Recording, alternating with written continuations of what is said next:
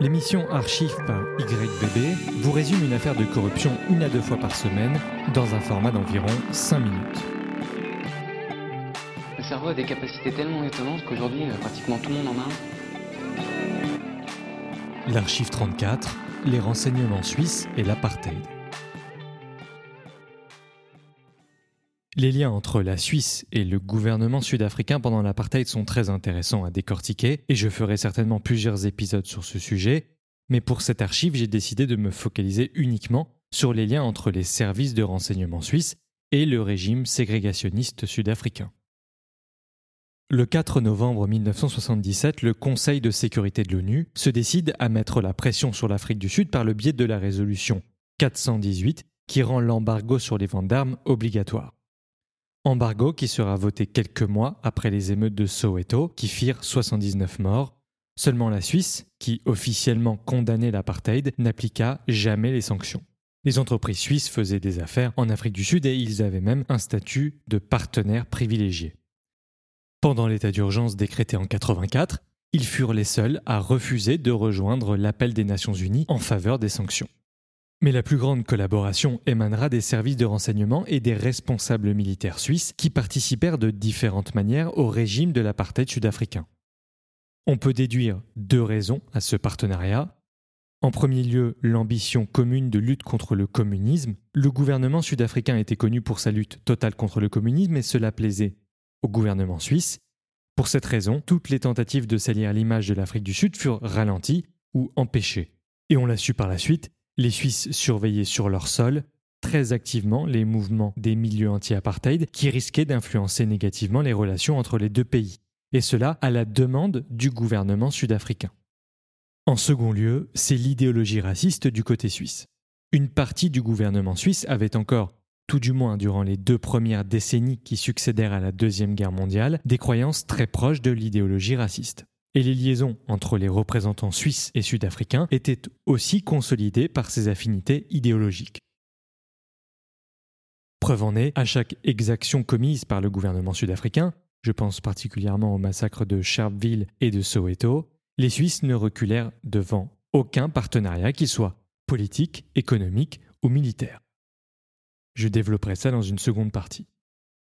Toutes ces informations sont sorties D'abord, grâce à la commission Vérité et Réconciliation mise en place par Nelson Mandela et qui consistait à donner l'opportunité aux victimes et aux bourreaux de livrer leurs témoignages publiquement. En échange, les bourreaux obtenaient une amnistie sans réserve. Et ensuite, grâce à une commission d'enquête suisse du Programme national de recherche qui eut pour résultat le rapport PNR 42+, dirigé notamment par les historiens George Kreis et Peter Hugg, rapport sorti en octobre 2005 et qui, même si nombreuses sont les archives qui ont été interdites d'accès, détaillent les relations entre la Suisse et le gouvernement sud-africain pendant l'apartheid. Ces deux initiatives, parmi quelques autres, auront permis de se rendre compte de l'épaisseur de ces liens obscurs. Maintenant, voici deux personnages qui symbolisent ces liens étroits. Wouter Basson, cardiologue sud-africain né en 1950. Dans les années 80, il est chef de programme militaire bactériologique en Afrique du Sud Surnommé par les médias le Mengele sud-africain, il est le responsable du programme horrifiant et top secret COAST. Il travaillait notamment sur des armes qui devaient stériliser, désorienter ou tuer spécifiquement les populations dites non blanches. En 1997, il est arrêté pour possession d'un millier de comprimés d'ecstasy et c'est lors de cette arrestation que l'on découvre, dans des coffres forts lui appartenant, une large quantité de documents secrets contenant tout l'historique du projet COST. Lorsque Basson se présentera devant la Cour de justice de Pretoria en 99, il a 67 charges retenues contre lui. Après plus de trois ans de procédure, et bien qu'il ait admis certains faits extrêmement graves, il est relaxé. Basson avait refusé de demander l'amnistie lors du déroulement de la commission Vérité-Réconciliation. Sa seule condamnation date de décembre 2013, lorsque le tribunal dédié aux professions de santé d'Afrique du Sud l'a reconnu coupable de conduite non professionnelle pour avoir entre autres fabriqué des armes chimiques mortelles à destination des ennemis de l'apartheid. À plusieurs reprises, il menaça de dévoiler les relations entre les services sud-africains et suisses, et c'est probablement ce qu'il sauva. Il était très proche de Peter Egli, responsable des services de renseignement militaire suisse. C'est sous sa protection et par l'intermédiaire du vendeur d'armes Jürg Jacome que Basson se rendait régulièrement dans divers villes suisses afin de monter son réseau pour le programme COST. J'ai sélectionné deux exemples qui montrent les liaisons entre les renseignements suisses et le gouvernement sud-africain. Le premier est le projet COST.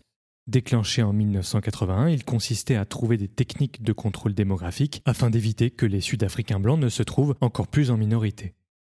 Mais il consistait surtout à créer des armes chimiques et bactériologiques. L'idée de Basson était par exemple de contaminer l'eau potable avec le virus du choléra, d'empoisonner des biens de consommation courants, comme du whisky, du lait, de produire des cigarettes à l'anthrax, et de distribuer le tout en masse parmi les populations noires d'Afrique du Sud, mais également parmi les ennemis communistes.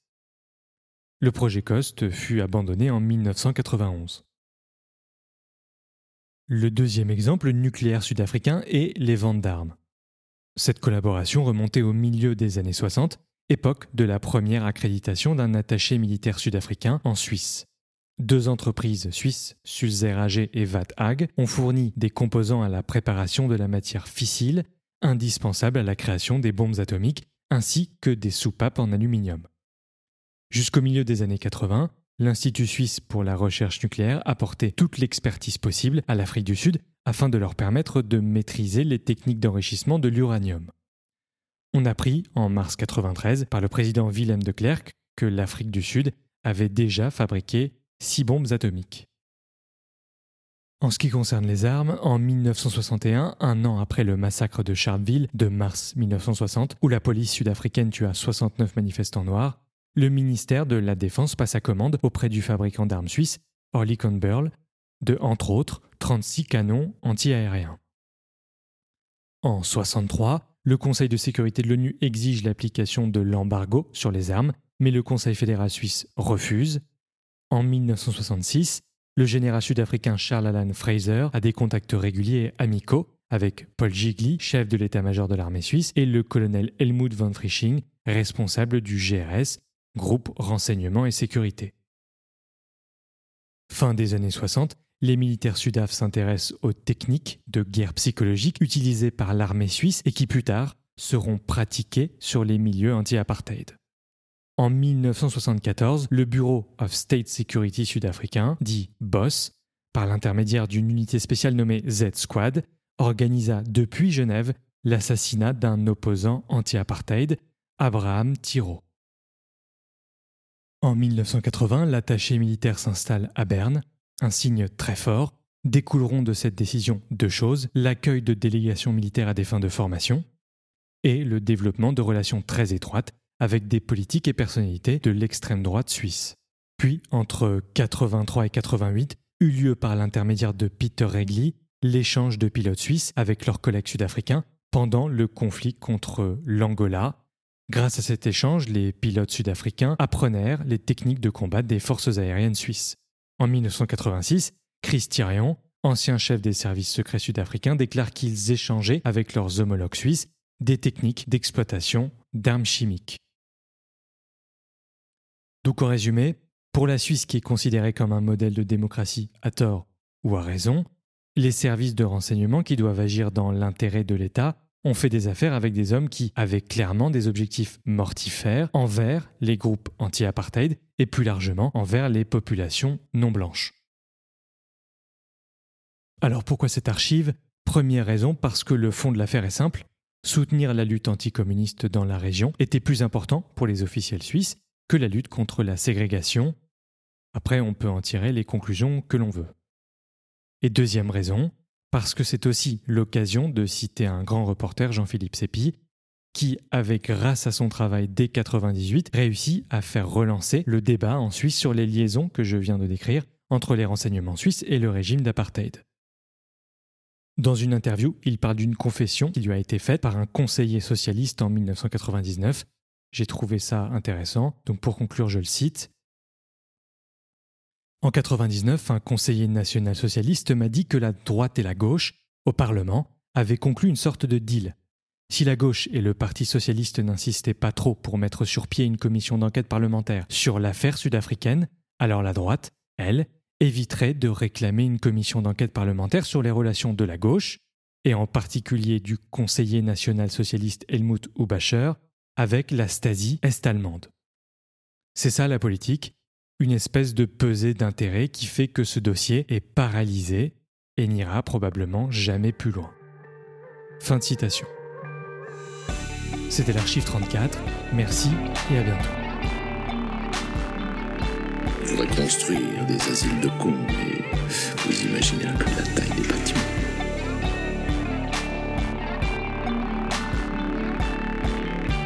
Okay, Houston,